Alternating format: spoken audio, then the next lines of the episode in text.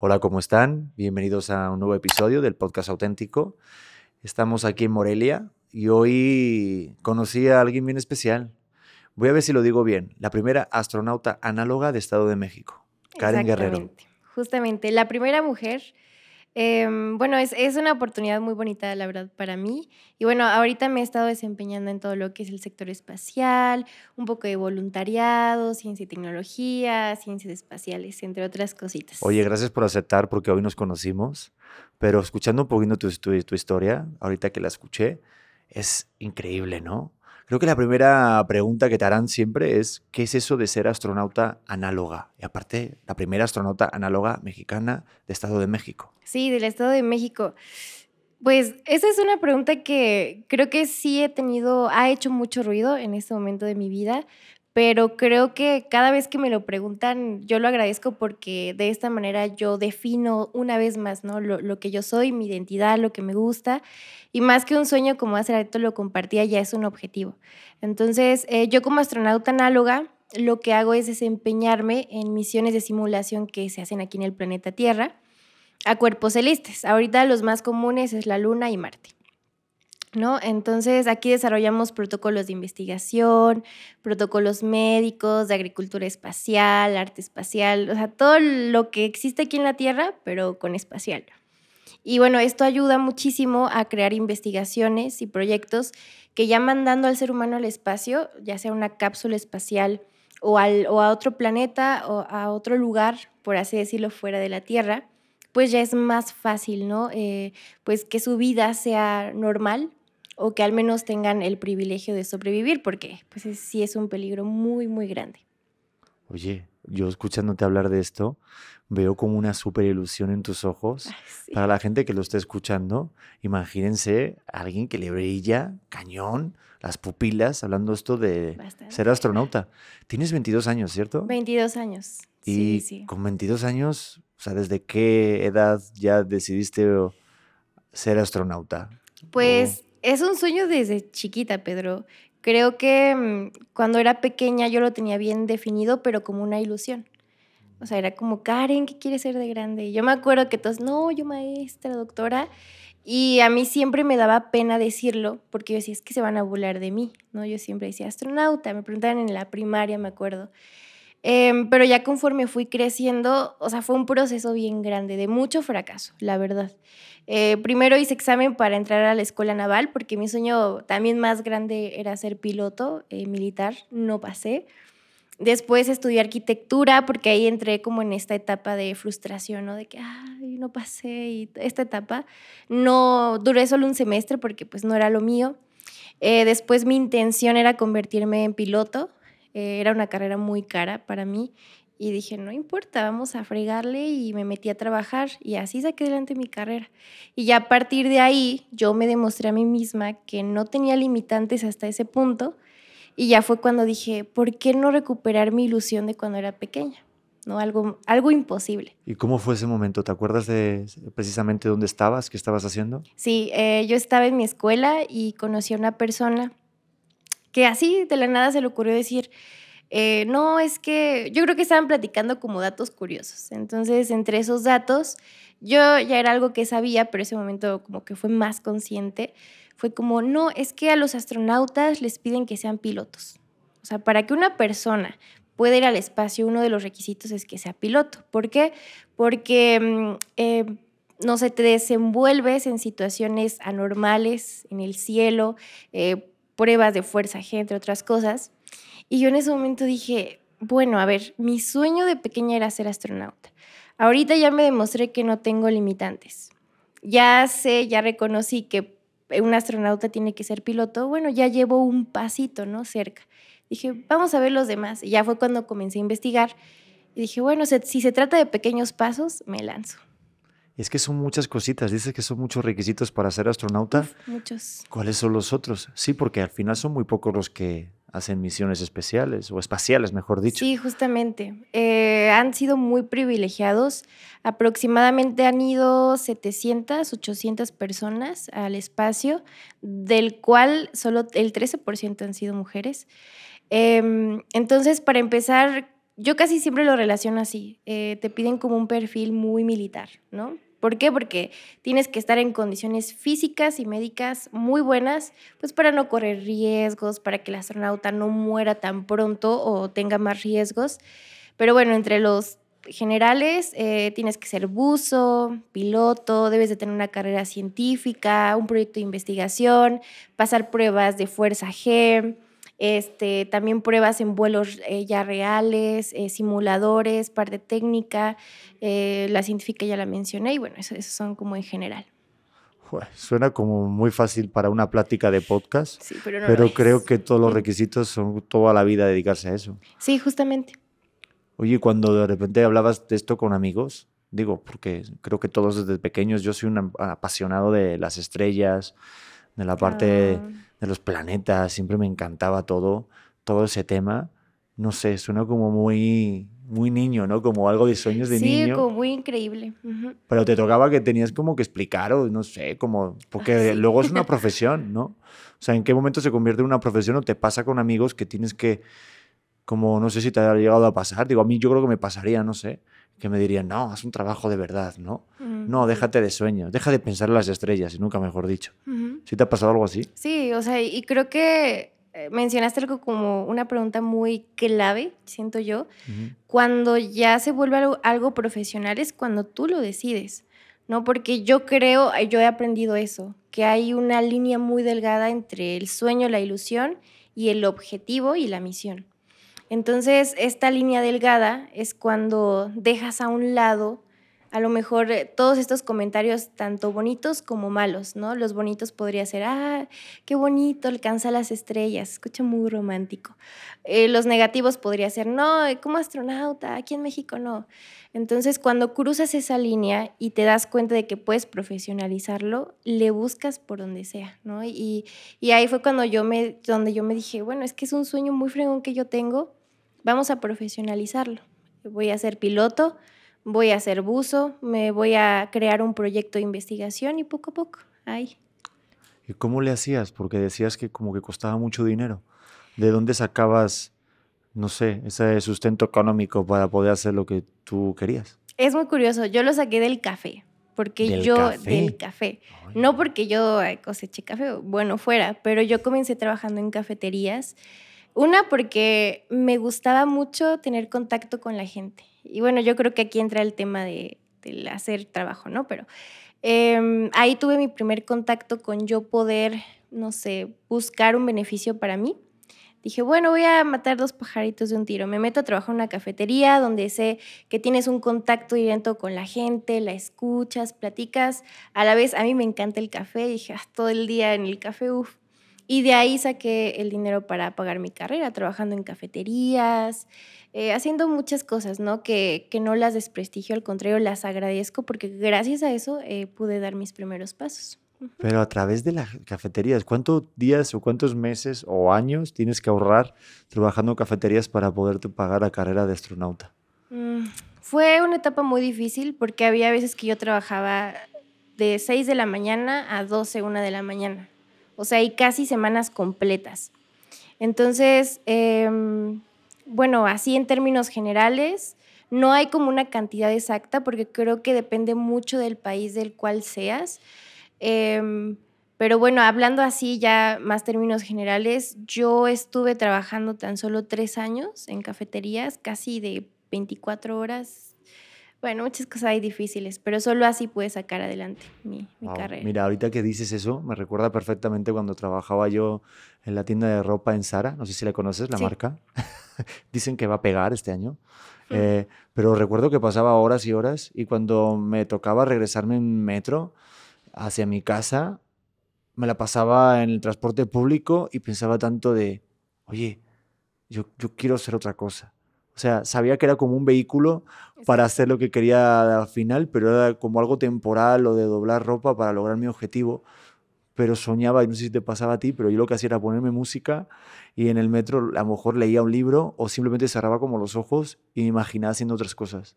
O sea, eso está increíble porque tú lo ves, lo viste como un, a lo mejor como parte del camino, pero yo, yo, he conocido a personas que tal vez lo ven como algo para siempre. Y yo creo que también ahí está la clave, o sea, el reconocer que las cosas que haces temporalmente, aunque te cuesten trabajo, te van a ayudar a dar ese gran salto, ¿no? Como la famosa frase de un pequeño paso para el hombre, un gran salto para la humanidad. Creo que nuestro pequeño paso es cuando nos atrevemos a hacer estas pequeñas cosas y el gran salto surge cuando ves el resultado de ese esfuerzo. Sí. Lo que pasa es que no lo vemos, ¿no? Como que siempre lo vemos más lejos o hasta, no sé, en el caso de, ser astronauta, yo he tenido ahorita como muchos dilemas, porque yo siempre me pregunté, eh, ¿por, qué si ya fuimos a la Luna? ¿Por qué no hemos regresado? ¿Por qué no hemos ido? ¿A ti te han hecho esa pregunta? Ah, mira, a mí me, han hecho esa pregunta y que si existen ovnis. Sí. Creo que esto también me encanta porque el, el tema del sector espacial es un tema, como, como, es algo a lo mejor tan inalcanzable para el ser humano, nos es muy fácil inventarnos historias o, o ver la realidad, ¿no? Porque no, no descarto nada, pero es un tema increíble porque es una combinación entre el misterio y la ciencia. Eh, yo escuchaba a una persona que decía que, era, que estos temas eran como el, como el tema cliché o incluso como el morbo de la ciencia. Sí, es que todo el mundo se pregunta eso, ¿no, Karen? De si regresamos a la luna, o sea, si estuvimos en la luna o fue los gringos que lo hicieron en estilo Hollywood porque era la carrera contra Rusia. Sí, es un tema. Sí, o sea, y, creo que es entendible, ¿no? Hasta cierto punto, eh, yo he visto que en el sector espacial hay dos bandos. Está el bando que dicen, no, es que sí, hay que cuestionar y los astros y exoplanetas, ¿no? Creo que existe más esta apertura para la duda de si hay vida fuera del planeta Tierra. Pero también existe un lado demasiado crítico que no te permite cuestionar. El lado de, no, este, eso que viste ahí en el cielo, obvio es un satélite es ahí algo de Elon Musk, ¿no? O no, eso que viste que se movió raro, tú, tú lo imaginaste. Y a veces también esa es una parte muy difícil porque no sabes realmente cómo... Eh, a dónde dirigir tu sueño, porque también es parte de, tu, de la parte profesional. Pero bueno, te enfrentas a muchas cuestiones y ya depende mucho de ti, si sigues cuestionando o te quedas en el lado demasiado crítico. ¿Y cuesta? ¿Cuesta tener como una opinión tuya personal? O va también definida por, por lo que es como el organismo o la organización de ser astronauta. O sea, hay como una especie de dirección que digan, esta es la línea comunicativa que se debe de dar, o tú tienes libertad de decir, no, yo pienso esto, Pedro, la neta sí pienso que en Marte hay vida o no llegamos a la Luna, no sé. Pues yo como Karen, yo la verdad, yo he, sido muy abierta, eh, pero creo que también es parte de la parte de la responsabilidad de divulgar ciencias espaciales el estarte bien informado. O sea, si te van a si vas a hablar de una teoría conspirativa, estar bien informado de esa teoría conspirativa. Si vas a hablar de un tema muy técnico, eh, bien informado o informada. Entonces, creo que ahí está como esa apertura, esa oportunidad, pero a mí sí me ha costado trabajo y más porque me lo preguntan cada rato y más porque es en, es en, un momento de responsabilidad donde yo no puedo darme la libertad de decir, ah, sí existen los ovnis verdes, ¿no? Un ejemplo. O sea, no, si alguien me pregunta, por ejemplo, de la luna, tengo que investigar por qué esa teoría, por qué se cree y como que ayudar a la gente igual a cuestionarse al mismo tiempo. Oye, ¿y qué es lo que más te preguntan? Que digas, Pedro, uff, esto no paran de decirme, para yo decirlo también. Ah. Pues mira, siempre ahorita he tenido la oportunidad de compartir en conferencias en universidades y me da mucha risa porque así dicen, no, preguntas y todos callados. Y yo siempre agarro y les digo, a ver, si me quieren preguntar de ovnis, échenmelas. Y ahí todos levantan la mano.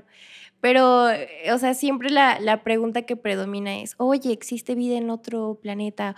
O, oye, fíjate que el otro día vi esto raro, ¿qué fue? Este, esa es la pregunta que más me hacen. Pero la pregunta a lo mejor como más profunda que me han hecho es ya hacia mí, o sea, de, oye, Karen, ¿tú crees? Cuando ya ponen en tela de juicio mi creer, mi pensamiento. Yo siempre soy muy sincera y si yo creo esto, yo se los comparto, ¿no? Porque yo creo que también el sector espacial es un tema libre, libre.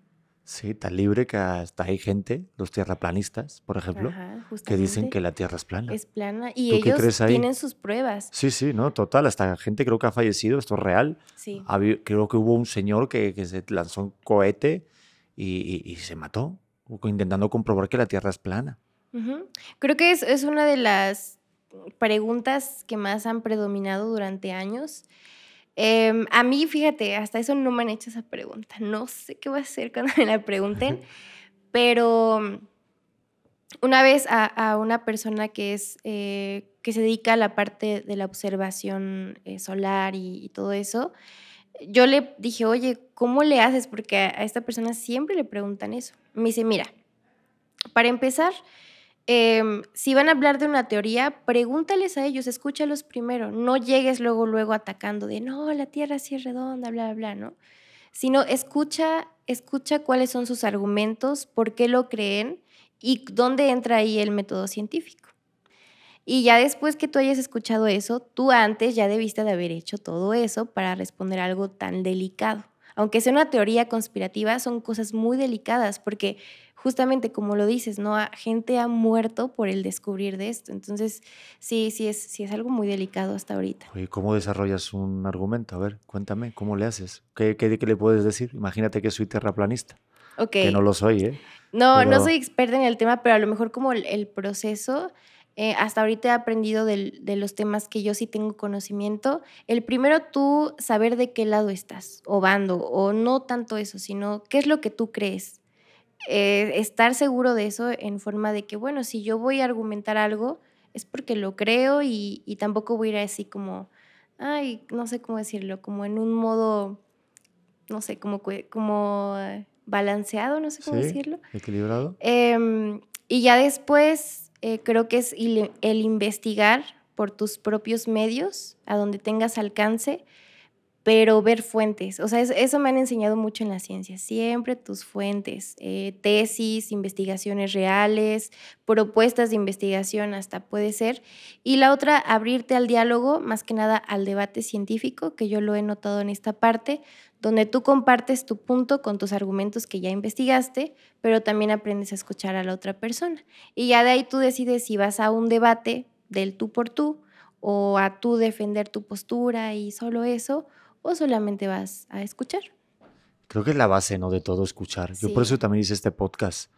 Como que siempre estamos más pendientes de, o oímos, pero pensando más en lo que vas a decir tú antes de escuchar. Justamente. Digo, ahorita puedo pensar cosas, ¿no? Dudas que tengo así de comentarte, pero de repente tú, si yo te escucho, me puede surgir otra idea. O otra pregunta. O otra pregunta. Y puede ser mucho más rica la plática. Y por ejemplo, tú, Pedro, ¿cuál ha sido la pregunta a lo mejor relacionada a este sector que más te... Es que yo creo que, por ejemplo, a mí siento que las personas confunden mucho la, la, la parte de, de, la ciencia como ser astronauta con la astrología. Como que mm. siento, digo yo, no sé si estás de acuerdo, pero si te ha pasado, pero siento que pues estas cosas del tarot, de, de, de, la carta astral, de, que sí tiene algo que ver, imagino, no sé, pero no es lo mismo. Entonces esto de Mercurio retrógrado, digo, yo tengo amistades que siempre echan la culpa a Mercurio retrógrado cuando tienes un mal día. Y yo, carajo, ¿tú que tienes un telescopio en tu casa? Digo, ¿estás viendo lo que está pasando o algo acaso? Digo que está bueno echarle la culpa, ¿eh? By the way, pinche Mercurio retrógrado. Perdón por mi francés. Pero la de cosas que nos ha dado últimamente. ¿Pero pasa? ¿Tiene algo que ver o de plano no? ¿Tú qué crees? Después del tema de los terraplanistas, creo que ese es otro que está sobre la mesa muy y muy latente ahorita, porque justamente me he dado cuenta que muchas personas, a lo mejor ese es otro tema, ¿no? Pero enfocándolo a esta parte, mucha gente ha comenzado a generarse un balance entre la ciencia y las creencias espirituales. Entonces, eso es, eso es algo increíble porque antes a lo mejor era o mucha ciencia y nada espiritual o mucho espiritual y nada de ciencia. Y creo que el que haya, existe un equilibrio ha logrado que las personas se pregunten más cosas. Em, hay un tema muy curioso entre lo que es la astrología y la astronomía. La astronomía como tal es un método con el cual se estudia científicamente y físicamente eh, exoplanetas, eh, los astros, estrellas, planetas, nebulosas, todo lo que está allá arriba, ¿no? Que podemos ver a simple vista o con un telescopio poderoso. ya la astrología no soy experta, pero de lo que yo sé, eh, ya es como un tema a lo mejor más espiritual, energías, alineaciones. Y creo que la conexión entre todo esto surge en el momento que detectamos que, las civilizaciones antiguas relacionaban desde cultivos, eh, fechas a lo mejor para ser mamás, entre otros eh, aspectos espirituales, con cómo se acomodaban las estrellas, las constelaciones, las fases de la luna, em, no sé, el sol, los eclipses. Y ahí también hay un punto bien interesante que a mí me encanta, y creo que lo has escuchado, que el ser humano siempre ha buscado patrones, siempre ha buscado el porqué de las cosas. Entonces, cuando el ser humano en la civilización antigua comienza a relacionar sucesos de la Tierra con lo que pasaba allá arriba, o sea, yo creo que era un impacto enorme. Imagínate, una señora se embarazaba y veían que era eclipse. No, es que el eclipse la iluminó y se embarazó. ¿No? Tanto a lo mejor ya estudiosos, observadores, que a lo mejor detectaban que las aguas del mar pues eran más altas o más poderosas, más turbulentas cuando la luna estaba llena. Entonces ahí es donde surge esa conexión y también esas preguntas. Eso me explota la cabeza lo de la luna y el mar, ¿eh? Ahorita vamos con eso. Sí, está. Pero quería preguntarte, ¿se puede creer en Dios y ser astronauta al mismo tiempo? Sí. Yo, yo creo en Dios. Eh, obviamente ha sido una etapa de cuestionar. Obviamente yo a mi creencia, a mi ver, em, yo creo que cuando no cuestionas algo más grande que tú, no te das la apertura de saber que existe. A lo mejor es algo como muy... Ah, pero yo así lo he descubierto. Una vez escuché en una entrevista a un astronauta que se llama José Hernández, que es un astronauta mexicano, y a él le preguntaban, oye, ¿qué pasa con Dios y todo eso? Y él decía, mira, él lo enfocaba más a la ciencia. Em, la ciencia me ayuda a saber cómo funcionan las cosas y Dios me explica por qué existen. Y yo a partir de ahí, wow, o sea, para mí fue como un entenderlo y darle como un giro de 180 grados a estos cuestionamientos y me habría seguir cuestionando, pero a tener este equilibrio del que te hablo, ¿no? Entre espiritualidad y ciencia, espacio. Es que sentimos como que son dos, dos equipos diferentes, ¿no? Sí de siempre la ciencia o la iglesia de la ciencia eh, y luego la parte de la, de la iglesia, sí, lo dije bien, ¿no? La iglesia de la cienciología, perdón. Esta parte de la cienciología, que es como una iglesia, es como un, bueno, no una iglesia, pero me refiero, es como otro tipo de creencia. Bueno, ya, ya lo dije mal, pero seguramente mucha gente de la ciencia, no, la, Tom Cruise ahorita mandándome un mensaje, ¿no? pero lo dijiste mal, ¿cómo que iglesia? si a lo que voy es como que son dos bandos, son dos partes y están peleadas y a veces como que nos cuesta el pensar que puede haber un complemento, ¿no? Que eso estás de un lado o estás de otro. Y no sé si a ti, por ejemplo, antes te lo decía fuera de micros, pero había un documental en Netflix, que ahorita creo que ya no está disponible, lo presentaba Will Smith y hablaba de, a través de la visión de 12 astronautas, hombres y mujeres, que habían estado varios días en el espacio. Sí. Y cada capítulo, cada astronauta hablaba de lo que había vivido ahí arriba y de cómo la Tierra está conectada. ¿Tú todavía no has estado en el espacio o sí? No, todavía no. ¿Te imaginas ese momento? ¿Te gustaría? sí me gustaría y me lo imagino a través de los ojos de otros, porque realmente creo que es un momento tan, tan único que te es difícil hasta imaginar cómo se vería. A lo mejor puedes tener una percepción por fotografías que se toman, pero realmente yo no he podido recrear ese momento en sueños o en una ilusión, ¿sabes? Lo más cercano que he estado como de algo tan guau fue la primera vez que vi Saturno en un telescopio. O sea, ese momento para mí fue tan especial que te juro que hasta lloré. lloré porque estaba acostumbrada a ver la luna, estrellas, constelaciones.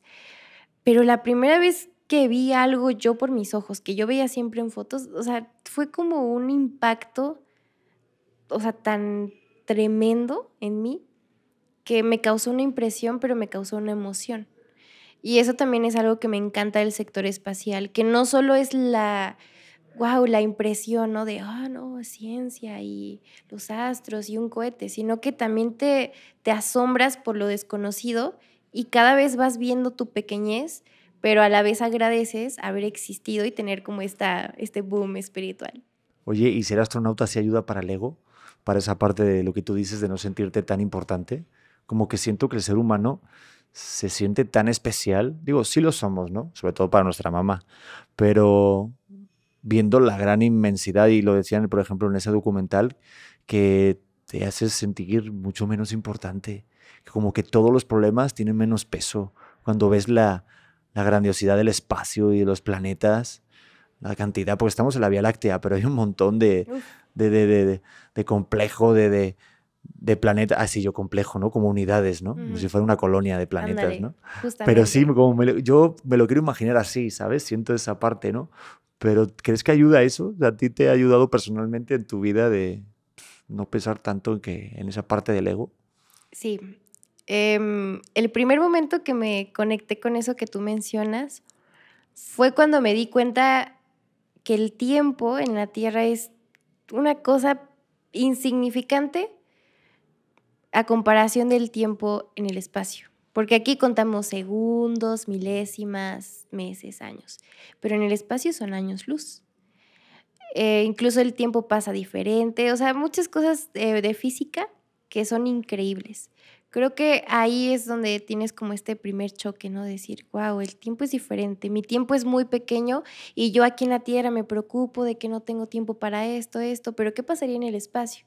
E- Es como la parte de la relatividad, lo relativo. En segunda, em, creo que es la parte de que como seres humanos nunca estamos satisfechos. No, este, ya se vio el exoplaneta tal y ah, a lo mejor hay vida ahí, pero el ser humano nunca está satisfecho. Hace cohetes para llegar a la exósfera, que es la última capa.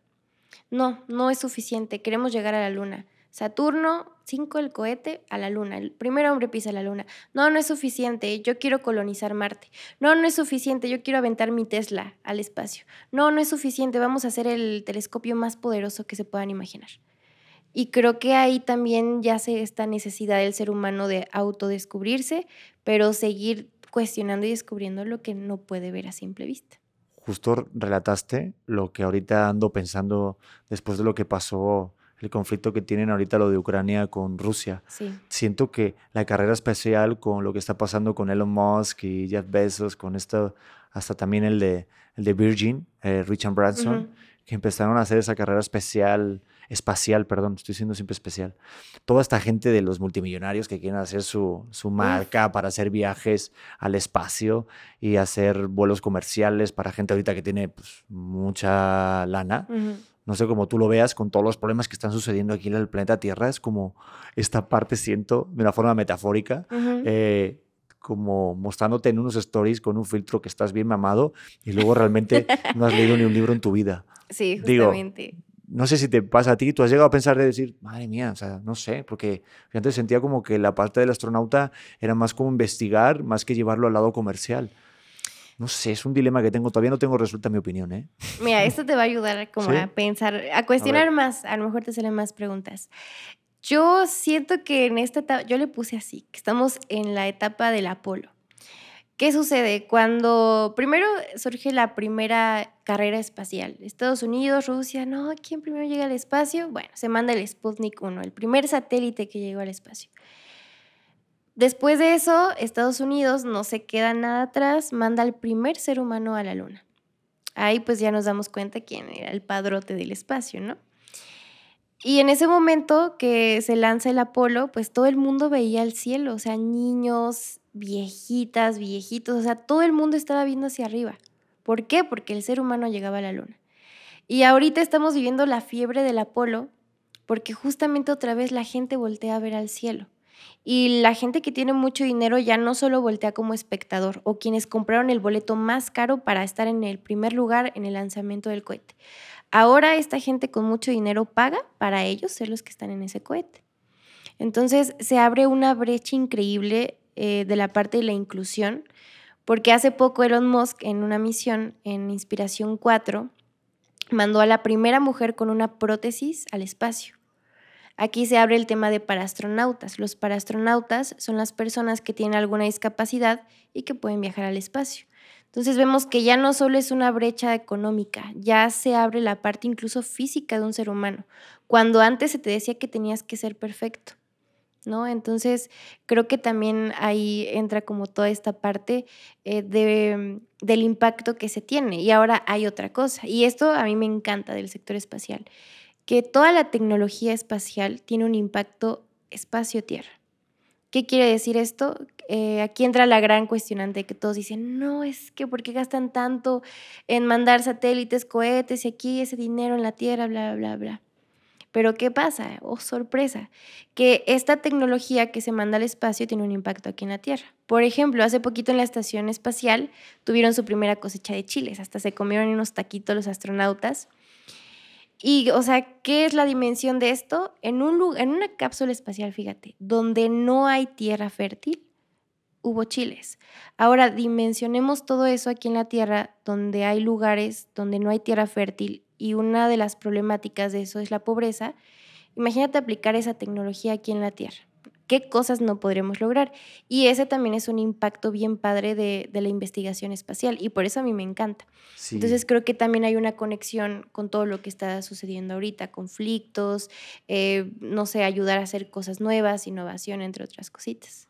Sí, como que vemos esa parte de la, de la parte del mercado, de la venta, de la parte comercial de ser astronauta ahorita, pero no vemos lo que puede repercutir, como tú bien dices, en todas las cosas. Es como cuando hacen un campeonato de Fórmula 1, que ves que los avances en los motores y las marcas de las diferentes carrocerías se ven luego reflejados en los vehículos que puedes comprar a nivel usuario, ¿sabes? O sea, pasa que uno como que no lo ve o no lo queremos ver o nos vamos con la otra parte. Sí, o, ni le ponemos atención. Sí, no, y también está como muy, como muy visto ahorita la parte de, pues ya te digo, yo recuerdo perfectamente el video de Richard Branson yéndose ahí a, hacer ese viaje que duró no sé cuántos minutos y como intentando hacer algo diferente. Fíjate, a mí me llamó la atención que, por ejemplo, Bill Gates fuera de los primeros multimillonarios que dijo que no se metía en la carrera espacial. Mm, fue el primero. Entonces creo que también el motivo de ser astronauta es justo ayudar a la humanidad, no simplemente enriquecerse con viajes privados, ¿no? Bueno, ese es mi pensamiento. O el ver quién llega primero. Por ejemplo, a ti, Pedro, si a ti te dijeran, oye, ¿sabes qué? Te vamos a pagar un boleto para que vayas a grabar un podcast al espacio, ¿lo harías? Oye, buena pregunta. A ver, dámelo otra vez. A ver, a ver otra vez. A ver, imagínate que yo tengo mucho dinero y estoy en el sector espacial. Pedro, tengo aquí un boleto para ti vas a hacer un viaje orbital y quiero que me grabes allá un podcast, pero solo puedes hablar de un tema. Va a ser el primer podcast grabado en el espacio. ¿Te irías y si sí, de qué hablarías? Ok, yo sí iría al espacio y hablaría eh, principalmente de el Cruz Azul. Ok. no, sé por qué, pero necesito hablar de eso en el espacio porque hay cosas que no entendí lo que pasaron hace poquito. Entonces tendría que buscar, creo que entre los ovnis y por qué el Cruz Azul ganó hace poquito el campeonato son las dudas que tengo más existenciales. Ok, ¿tú crees que ese momento en el espacio, el estar en otro instante, te ayudaría como a pensar diferente las cosas, tener otra percepción? No, sí, ahora en serio, yo creo, yo creo que sí, pues me daría mucho miedo. Yo de esas personas que dicen ir al espacio me da mucho miedo, quizás por las películas que he estado viendo, mm. pero como que tengo metido a la cabeza que si me voy tan lejos puedo perder a gente que, quiero mucho aquí. Yo de esos de, mm. a lo mejor de esas, esos planteamientos que te puedes llegar a hacer por las películas de si se acabara aquí el planeta y, tuvieras que subir en un avión, eso me lo dice mucho mi mujer, fíjate. A ver, si hubiera un avión o un cohete que tuviera que despegar de aquí para hacer otra civilización, eh, ¿cuál sería tu motivo para decir que te subas a ese avión. Y pues claro, tú tienes que decir, pues a ver, el que es ingeniero, el arquitecto se va para allá. El que es este entretenedor y que es cómico, hace falta risas en otro planeta. Y yo tengo una duda existencial, creo que no podría decir por qué me tengo que ir. no sé qué, qué don podría tener. Fíjate que eso es algo también bien padre, que, que el sector espacial es, yo digo que es muy delicioso porque ahí puede entrar cualquier tema. O sea, puede entrar desde una persona que es arquitecta, digamos, no, él se va a dedicar a hacer las hábitats, hasta un artista. El arte es muy importante en el espacio, porque imagínate que estás en una cápsula espacial así súper chiquita, no sé, pon tú, de seis días, te voy a dejar fácil. Entonces entras en una crisis de que ves en la Tierra y te sientes muy chiquito y dices, no, ya no quiero estar aquí, mi familia, la la. Y digamos un ejemplo, ¿no? Que hay una pintura que te recuerde a tu poderosa. Entonces la ves, está ahí en el espacio, arte en el espacio, la ves y te hace reconectar con la tierra, gracias a una pintura, al arte, que es algo que nos sensibiliza mucho. Hasta el científico más crítico lo sensibiliza. Entonces en ese momento haces clic, te sensibilizas gracias al arte, te tranquilizas y dices, bueno, termino bien la misión. Lo que me toca, sigamos a darle. El arte es muy importante para eso. Y todo, o sea, todo lo que te puedas imaginar entra en el sector espacial. Jamás lo hubiera pensado. Lo que sí estaba pensando, que la parte de cuando tú veías el Saturno, cuando veías el planeta, te generaba una emoción y siento que es muy parecido al arte. Sí. Yo soy de los que piensa que cuando ves un cuadro, el cuadro está terminado, cuando el que lo está observando siente esa emoción. Ahí es cuando se termina el arte. Justamente. Oye, y volviendo a lo que haces al día a día, esta parte de, ser astronauta análoga, eh, ¿cómo es tu entrenamiento? ¿Sigues entrenando? ¿Sigues formándote? Eh, ¿Cómo es tu trabajo de día a día? O sea, ¿cómo funciona eso? Pues bueno, yo ahorita mi, entrenamiento lo considero eh, en la parte más profesional con mi carrera. Aprender cosas básicas de aeronáutica aquí en la Tierra y ya después irme como al espacio, ¿no? Eh, pero ahorita estoy participando con un hábitat que está en Brasil, que es un centro de investigación espacial, se llama Hábitat Marte, y aquí realizan simulaciones eh, marcianas, o sea, de Marte. Entonces, mi primer contacto que yo tuve con este hábitat eh, fue mandando una propuesta de proyecto de investigación para misiones análogas. El profesor Julio, así se llama el dueño del hábitat, lo checó, estuvo analizando, hice todo mi proceso de reclutamiento me lo aceptaron y ya tuve mi primera entrada con este hábitat. Ahorita mi entrenamiento ha sido de manera eh, virtual, porque de esta manera es muy importante reconocer la parte del CAMCOP. El CAMCOP es la parte en la cual tú tienes una comunicación en tierra y la combinas con la comunicación en espacio. Y digamos que un astronauta está en, no sé, no se acuerda cómo conectar un cable, conexión eh, vía remota, oye, me pasa esto con algún experto, ah, mira esto, y ya. Entonces ahorita mi entrenamiento ha sido como de esa manera, ¿no? El poder replicar ese tipo de acciones.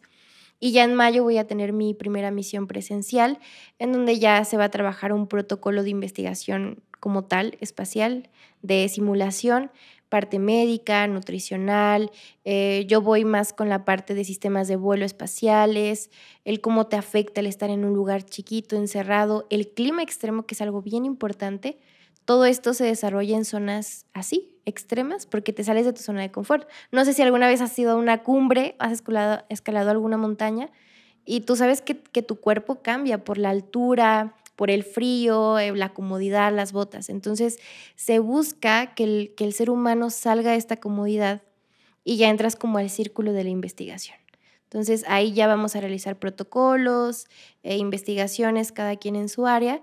Y ya después me paso a Chile, al desierto de Atacama, en donde también voy a estar haciendo una expedición de agricultura espacial. Oye, y algo que no había pensado escuchándote hablar, en la parte del silencio, en la parte de estar tú mm. solo porque en el espacio no hay esto que a lo mejor están escuchando ustedes en el podcast, pero hay sonidos en el hotel, no sé, sí se escucha un poco, ¿no? Un poquito me dicen. Eh, ahorita les mandamos callar. no, pero sí no hay ruido, pero es algo que estamos acostumbrados aquí en la Tierra, pero también hay ejercicios o entrenamiento para eso. Sí, em, yo lo he vislumbrado más, a mí me encanta esto, creo que me ayuda a digerirlo mejor mi sueño a seguir ahí porque es difícil, que el enfocarte en este tipo de misiones es un desconectar para conectar. Te desconectas de tu zona propia de ser humano, de la gravedad, de una cama, de la comida y conectas con algo con algo más grande, pero también conectas con tus límites como ser humano. Ahorita he estado realizando expediciones en alta montaña y me desconecto totalmente del mundo, me conecto con mi cumbre, me conecto con mis botas, con mi kit de supervivencia, con mi brújula, shalala, y me conecto con lo natural. O sea, eso es algo, que también me gusta. Creo que por eso los astronautas que han ido al espacio siempre hablan muy filosóficamente, porque no, no lo puedes separar. Entonces, el entrenamiento que tú recibes en estas expediciones principalmente es ese, el silencio. Eh, visto desde una parte psicológica, imagínate cambiar tus hábitos, estar en un lugar encerrado en silencio, nos volvemos locos al principio.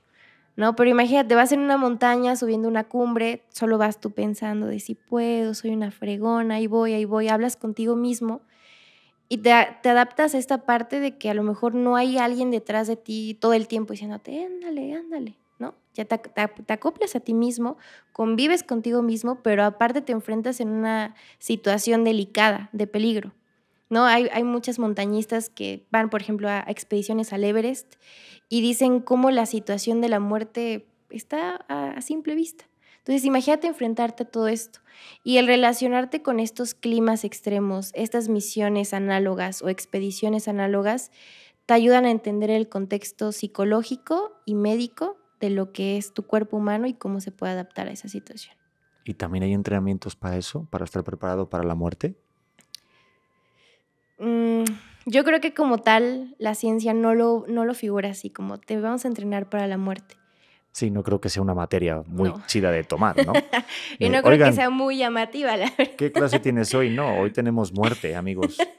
Puta, me muero, ¿no? Da una cosa de, pues, sí, híjole, pues vamos a echarle un poquito más de, expectativa, de, esperanza, ¿no? No, pero me refiero como de, estar preparado para cosas como de pánico, ¿no? Es que, no sé, ahorita, por ejemplo, decías, digo, muerte no puede ser la física, pero, pero hasta me voy a lo filosófico, si quieres decirlo porque hablabas de lo de, de, estar solo, de tener esa parte de subir una cumbre. Yo no he subido a ninguna cumbre, pero me tocó estar noches en un cenote, en un reality, en Reto Cuatro Elementos, mm. nada comparado a lo que haces, obviamente.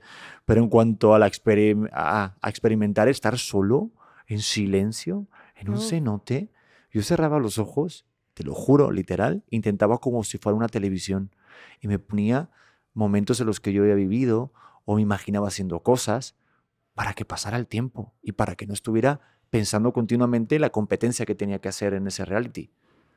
Eran competencias físicas. Entonces, no sé, era como una forma de, de, generar serotonina, por decirlo de alguna manera. Me creaba yo un TikTok mental, para que me entiendas. Fíjate mi, mi entrenamiento en un cenote. Yo creo que no duraría ni cinco minutos en el espacio. Pero para esos momentos de... Porque tienes que tener muchos pensamientos, ¿no? En silencio y, encima en el espacio, ¿no? Y no puedes tener cualquier pensamiento, porque creo que a mí me, ha pasado, por ejemplo, con... Yo, yo desde chiquita eh, siempre estuve involucrada en, en, momentos así, campamentos, desde que tenía ocho años. Yo me acuerdo que hasta una vez, yo tenía como 10, 11 años, yo estaba totalmente deshidratada, o sea, no, no, no, una cosa de peligro enorme. Y creo que el acostumbrarme a eso me fue entrenando inconscientemente, pero justamente cuando se ve la parte profesional, yo creo que para cualquier profesión, en cualquier momento puede suceder algo que, bueno, pero cuando se trata del sector espacial, pues es más consciente de que tu traje falla y ya, valiste. Entonces a un astronauta sí se le se le presenta la, situación de la muerte. Tal vez no tan así, ¿no? La, nuestra materia. Hoy vamos a ver cómo cinco maneras de morir en el espacio. No. Pero sí te dicen, oye, en, momentos de conflicto tienes que actuar así, si no pones en riesgo tu vida y la de toda tu tripulación. Algo que, que yo conecto con esto es en la carrera de aviación. A los pilotos nos forman no para volar un avión, sino te forman para actuar en situaciones de emergencia. ¿Por qué? Porque ahorita todos los aviones ya con la inteligencia artificial, con todos los sistemas de innovación tecnológica, se manejan solos. Pero ¿qué pasa cuando en, su porcentaje del 1% de falla no funciona? Es cuando entras como ser humano y no sé, recuperas tu aeronave. Y lo mismo es en el sector espacial. Por ejemplo, hace poco con SpaceX, esta misión Inspiración 4, esta chica Halley que fue la que viajó con una prótesis, ella comparte que así en, su aventura de compartir, eh, ella le dijo, oye, a una persona, ¿tú viajarías al espacio? No, yo jamás, porque va a ser en una, en una bomba de tiempo. Porque los cohetes en cualquier momento, cualquier falla, explotan y mueren. Como hace poco, eh, bueno, no, no, no fue hace poco, pero es un caso muy importante del sector espacial, la primera mujer maestra que iba a viajar al espacio, 30 segundos después de que el cohete eh, despegara, explotó y murió ella junto con otra tripulación. Entonces, estás consciente que va a ser una bomba de tiempo y que tu parte física humana pues no puede funcionar, no conecta con otra gravedad o radiación y puedes morir. Tener eso presente también como que hace también abrazar mucho o descubrir que realmente es tu pasión. Sí. Cuando ves que hay ese riesgo. Oye, pero ahorita me nombrabas varias mujeres. Y yo, que te, o sea, yo te quería preguntar, digo, siendo mujer, ¿también has notado un poco de machismo dentro del sector? ¿O has visto que de repente cuesta más trabajo? ¿Que te tomen en serio? Sí.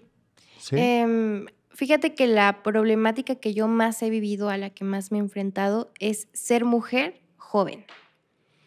Claro, tienes 22 años. Porque el sector espacial es un sector muy sabio y a mí me encanta, porque yo creo que los adultos, los mayores, son una oportunidad increíble para aprender lo que no has aprendido por tu falta de experiencia. Entonces ahí tenemos un comodín muy padre. Pero por lo mismo que es un sector muy sabio y donde la mayoría son hombres, para empezar, por mujer, ahorita ya no es tan notorio como antes, pero sí me ha tocado estar en reuniones donde se toman decisiones importantes del sector espacial en México, en donde a lo mejor me toca ser la única mujer y ellos no están acostumbrados a que una mujer esté en una sala de juntas hablando de satélites. Entonces, ¿qué pasa? Pues no te excluyen, pero tampoco te incluyen. Eso es lo que me ha pasado. Pero como mujer joven, sí he visto como la, el obstáculo más grande para mí. Yo tengo muchas ideas, o sea, yo ando aquí casi repartiendo y no, es que en el sector espacial hace falta esto, tal, tal, tal. No desde lo, mi experiencia, desde lo que he vivido. Pero como soy joven, los proyectos los ven como bebés. Y aunque tú, neta, hayas hecho bien fregón tu proyecto, es como, no, ¿cuántos años tienes? 22. Mm, mejoraste un postdoctorado y tal, tal, y ya vemos. Entonces ni siquiera se han dado la oportunidad de leer mi proyecto. Y sí, a lo mejor puede ser un bebé, algo que esté en inicios, pero son, son ideas buenas. Al menos yo sí lo considero así. No, y tiene que ser así, porque siempre va a haber alguien que no va a creer en tu idea. Ah, sí, y más por los prejuicios que nos creamos los seres humanos, porque inconscientemente es así. Siempre como que para algo, un proyecto importante, eh, siempre nos vamos como por la experiencia y siempre dejamos de atrás a los jóvenes. Y me pasaba a mí cuando terminé la carrera, que intentas trabajar de periodista y te dicen, no, es que eres muy joven, no tienes experiencia. Y luego vas cumpliendo años, vas trabajando en otras cosas y cuando eres más mayor te dicen, no, queremos más jóvenes. Y, no se entiende. y no entiendo un poco el mercado, no sé si pasa en todos lados, pero, pero en tu gremio sí se me hace muy notorio, como que digo, no me acostumbro, ni yo recuerdo ver en la televisión una mujer de 22 años hablando sobre astronautas, sobre viajes en el espacio, sobre tu trabajo. Y, es, triste, ¿no? Yo creo que eso también te... No, sé si al ti tú, piensas en tener una responsabilidad para, para también las chavitas. No sé si de repente se te ha acercado a alguien o te ha pasado algo que... Porque obviamente cada cosa que hagamos eh, sobre todo si somos los primeros, como en tu caso, sirve de ejemplo. ¿Estás, ¿Estás de acuerdo? Sí, y de ejemplo, pero también es, es como una diversidad como de opiniones. Em, hace poco una mentora mía me decía, pasó X situación y me mandó un WhatsApp, me dijo, querida Karen, em, cuando somos precursoras en cualquier cosa, siempre va a haber gente que te apoye, pero a veces la mayoría son personas que no creen en ti y que van a querer refutar tu proyecto. Y hace poco así me pasó con algo, ¿no? Entonces, creo que es algo a lo que me he enfrentado desde que soy chiquita, desde que me daba miedo participar en mi clase y decir, yo quiero ser astronauta, hasta ahorita que tengo un proyecto poderoso y ni siquiera se dan la oportunidad de leerlo. Entonces, eh, creo que también es una constante a la que uno se enfrenta, y yo creo que en cualquier área, ¿no? Siempre que vas con una idea nueva eh, o, así, o, queriendo implementar cosas innovadoras, pues como son primeros pasos, nos toca quitar las piedras difíciles del camino. Ya la gente que viene detrás o que quiere seguir el mismo camino, pues ya a lo mejor van quitando más poquitas, así, o más chiquitas pero siempre cuando eres percursor o percursora de algo, y más en el sector espacial, no te toca quitar piedras, toca quitar asteroides. Un trabajo más fuerte el que te espera, ¿eh? Sí. Los asteroides. Oye, ¿viste la película de, de la de No mires para arriba? Sí. ¿Qué tal te gustó? Mira, te voy a decir algo bien chistoso. Nunca Yo- pensé que iba a hablar con alguien, o sea, con un astronauta de esta película, pero me voló la cabeza cuando la vi. Estamos hablando de esto. A mí me pasó algo bien chistoso porque yo en mi Facebook tengo agregado a mucha gente que es eh, muy técnica en, en cosas del sector espacial. Muy nerds. Tengo un Facebook muy nerd. y fue bien curioso porque yo antes de ver la película, este, yo veía que todos se quejaban, o sea, mis amigos que son expertos en observación. No, qué película de Hollywood, que cancela, así cosas súper negativas. Dije, es que yo tengo que ver esto. Porque fíjate que fue la primera vez que yo vi que científicos poderosos hablaban de, pues, de algo tan de Hollywood, ¿no? Entonces ya yo vi la película, a mí me gustó, o sea, creo que es una realidad muy latente que no muchos ven, porque me ha pasado desde amigos que descubren asteroides nuevos que pasan por la Tierra y nadie les cree, hasta amigos que a lo mejor ya tienen cosas más intensas en la parte de ciencia y pues no les hacen caso. Entonces, em, yo, mi, mi perspectiva, es una película muy buena, es entretenida porque tiene muchos datos técnicos interesantes que yo decía, ah, no, sí, eso, ¿no? A lo mejor ni yo ni sabía, pero no, no, sí, el, el, el pizarrón con las ecuaciones. Y me gustó porque en, en las películas que han salido actualmente, nunca había visto que alguien le diera voz de alguna manera a la gente que vive de plano en un observatorio y que no tiene vida social o que no se le da la oportunidad a lo mejor de hablar en un podcast o en un video. Y se me hizo como ahí un detalle muy lindo. Pero por otra parte se mostró una realidad que es muy palpable en México, pero creo que también aún va a seguir en ese círculo de fue una película, no existe, ciencia ficción, continuemos con la vida. Pero creo que estamos viendo ahorita que todo lo que sucedió en las películas eh, es posible que pase la vida Ah, real. justamente. Eh, yo Sí, sigo sí. creyendo que, que, que ya, que ya paguen esto, que termine ya este, esta trilogía de, de películas de, de Hollywood, con la Ujú. pandemia, los conflictos, todo lo que está sucediendo al día a día. Parece que estamos metidos en un, un show, que, que- como el show de Truman, que De da unas ganas de Matrix. decir, eh, parece que estamos en un Matrix total, Ujú. que parece que la- te levantas un día por la mañana y ya estoy, estoy esperando que, que realmente hablen ya los marcianos y digan, aquí estamos. De hecho, hace- Estamos hasta hace poquito, yo, yo platiqué con Jaime Maussan.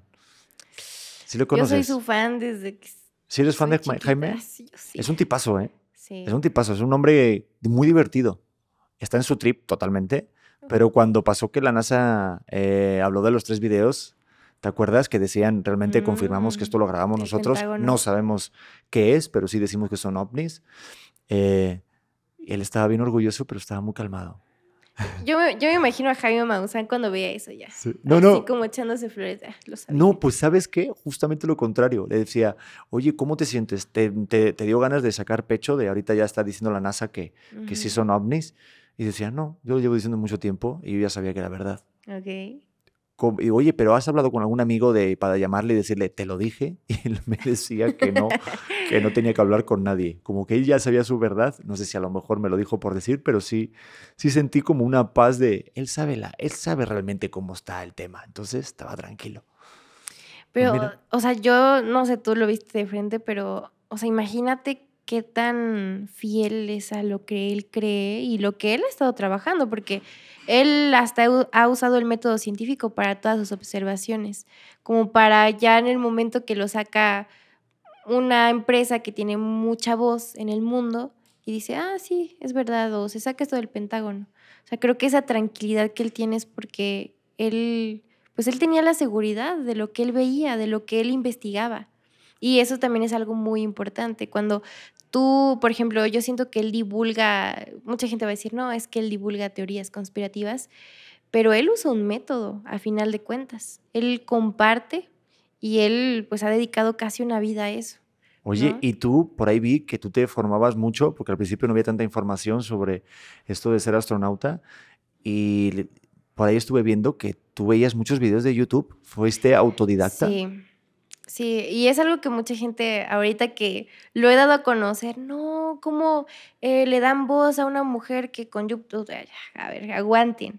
O sea, a mí lo que me pasó cuando yo era chiquita, iba a la primaria, secundaria, eh, yo me acuerdo que yo hacía preguntas de, oh, no, eh, y las estrellas, y yo era bien preguntona y nunca se me respondían esas preguntas. Entonces yo me acuerdo que en esos años mi papá tenía una compu, esas grandototas, teníamos ahí en carta algo así.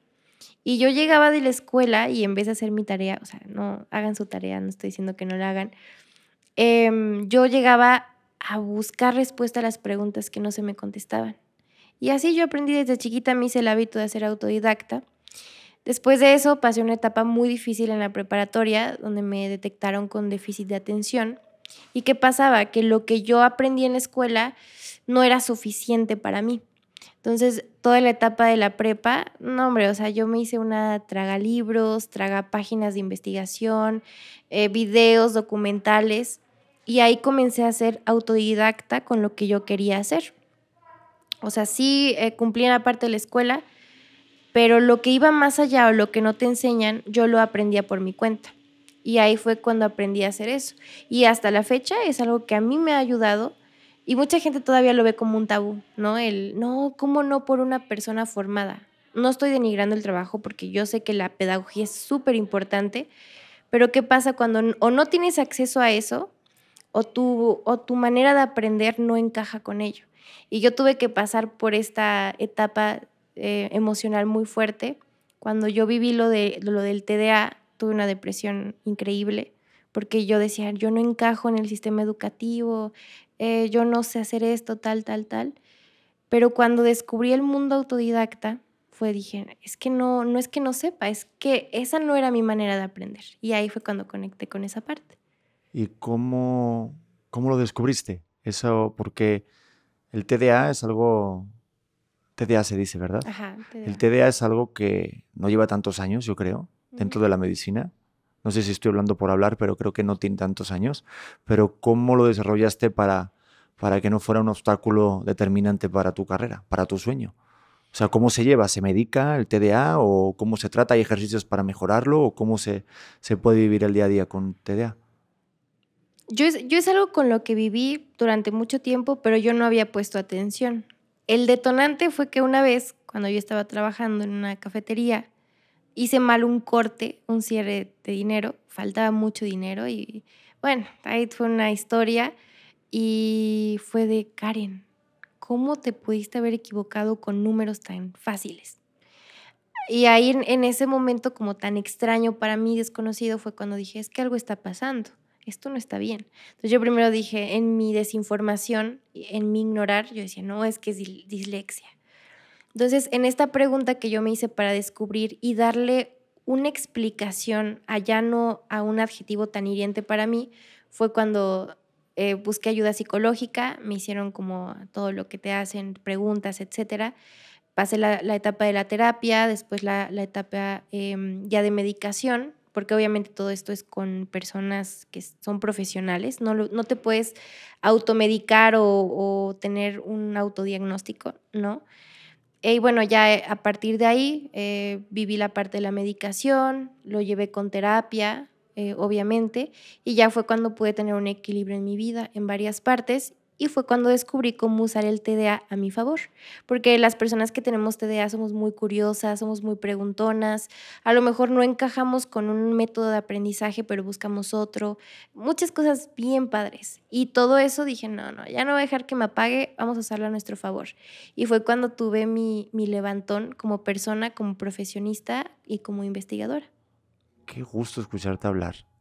Sabes que cuando dijiste que no se te da espacio, cuando te vi y hoy te conocí haciendo la plática, dije, tengo que invitarte al podcast, por favor.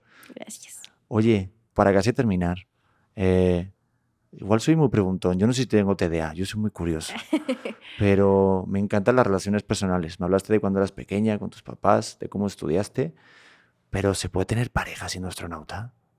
¿Es fácil? ¿Es difícil? Em, creo que es complicado como todo.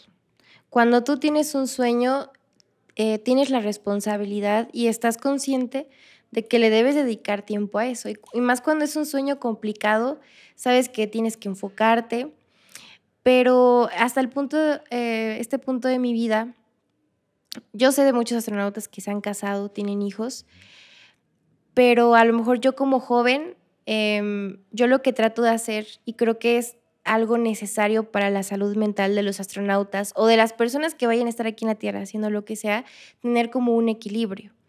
Entonces, eh, yo lo que he vivido ahorita es el enfoque total en mis objetivos, en mi carrera, porque necesita de mi tiempo. Pero creo que tampoco hay que descuidar la parte emocional, porque es un equilibrio. Si, si, no, si no tienes una parte emocional poderosa, no puedes desarrollarte bien en la parte técnica. Em, yo no tengo novio ahorita. ¿No tienes novio ahorita? justificándome, ¿no? Sí, me, me encantó cómo hablas con 22 años súper técnico, que me quedo así como, wow, a ver, que, o sea, parece que no estoy hablando estoy con una pequeña. Diego Rosarina, Eh, pero, pero me encanta escucharte hablar, pero digo, así entre cuates, digo, porque ya sabes, eh, esto, es, esto es aquí, tranquila, que no nos va a escuchar nadie, pero, o sea, si es complicado, o sea, cuando has dicho astronauta, si es un golpe de la mesa de decir, uh, y se echan para atrás, ¿o Sí. qué? ¿En serio? Sí, o sea, y me ha pasado de todo, desde personas que no les gusta que estés haciendo algo que ellos sienten que es más grande, porque nada es más que nada, y por eso no se, no se rifan la misión, hasta personas que a lo mejor no comprenden que tu sueño ocupa de tu tiempo y que no le puedes dar el 100% a esa persona, ¿no? A lo mejor es, oye, hay un equilibrio en mi vida, esto, esto, esto, esto. Mira, no voy a poder ir contigo a echarme una chelita porque estoy haciendo esto. ¿No? Creo que de ahí también entra el tema, ¿no? De, de la Estaría- comprensión de... Está bueno, oye, no, no puedo ir contigo a echarme una chela porque tengo que irme a Marte. Ah, ah, Pero la sí. semana que viene ya regreso de Saturno, Regreso entonces ahí podemos ir a- al restaurante. No, pero sí crees que, por ejemplo, por, por, por eso, por ser mujer y tener como un trabajo bastante importante de mucho peso, los hombres se te achican y como que se les hace como demasiado. Sí me ha pasado, sí me ha pasado, eh, que no- que- aunque digan que no.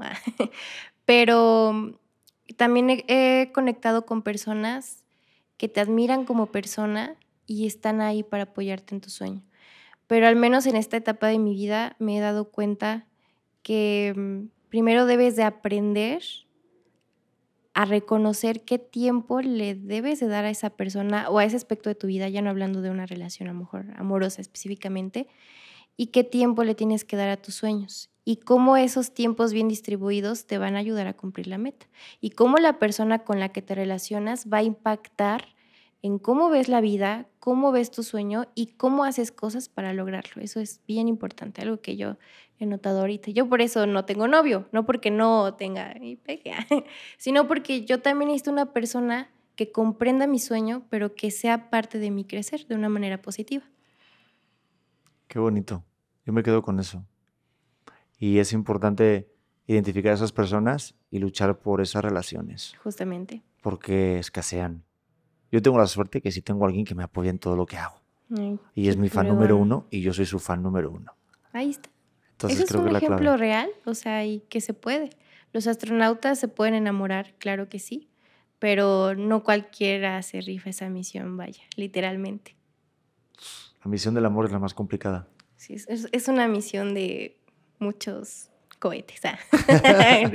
Oye, Karen Guerrero, gracias por estar en este podcast, por darme tu tiempo y por mostrarte cómo eres, porque hablas muy bien para tener 22 años, pero un orgullo, un orgullo platicar contigo, la neta. Gracias. No, gracias a ti, Pedro. O sea, creo que las personas con las que nos cruzamos y le dan ruido a las estrellas, hablando muy románticamente, creo que ayudan a impulsar y a despegar sueños. Y es lo que estás haciendo. Muchas gracias.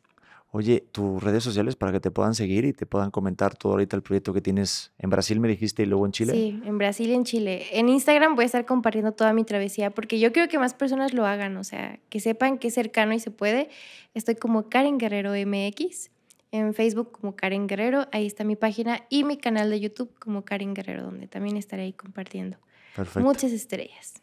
Ahí estaremos, un poquito. Que hay que estar un ratito en las estrellas, que a mí Claro que sí. me aburre esto de estar aquí un ratito en la Tierra. Desconectar para conectar. Desconectar para conectar. Pues nada, ustedes, por favor, sí, conéctense, no se desconecten de este canal.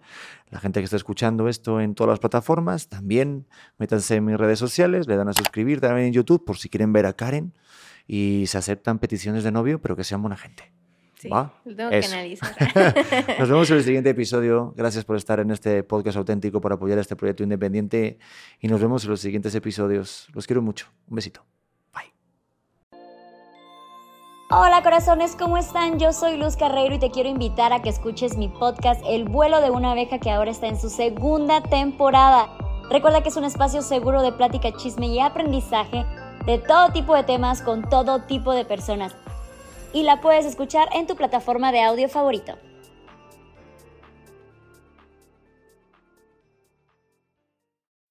When you need mealtime inspiration, it's worth shopping Kroger, where you'll find over 30,000 mouthwatering choices that excite your inner foodie. And no matter what tasty choice you make, you'll enjoy our everyday low prices, plus extra ways to save, like digital coupons worth over $600 each week. You can also save up to $1 off per gallon at the pump with fuel points. More savings and more inspiring flavors make shopping Kroger worth it every time. Kroger, fresh for everyone. Fuel restrictions apply. It is Ryan here, and I have a question for you. What do you do when you win? Like, are you a fist pumper? A woohooer, a hand clapper, a high fiver. I kind of like the high five, but if you want to hone in on those winning moves, check out Chumba Casino. At chumbacasino.com, choose from hundreds of social casino style games for your chance to redeem serious cash prizes. There are new game releases weekly, plus free daily bonuses. So don't wait. Start having the most fun ever at chumbacasino.com. No purchase necessary. Group. Void were prohibited by law. See terms and conditions. 18 plus.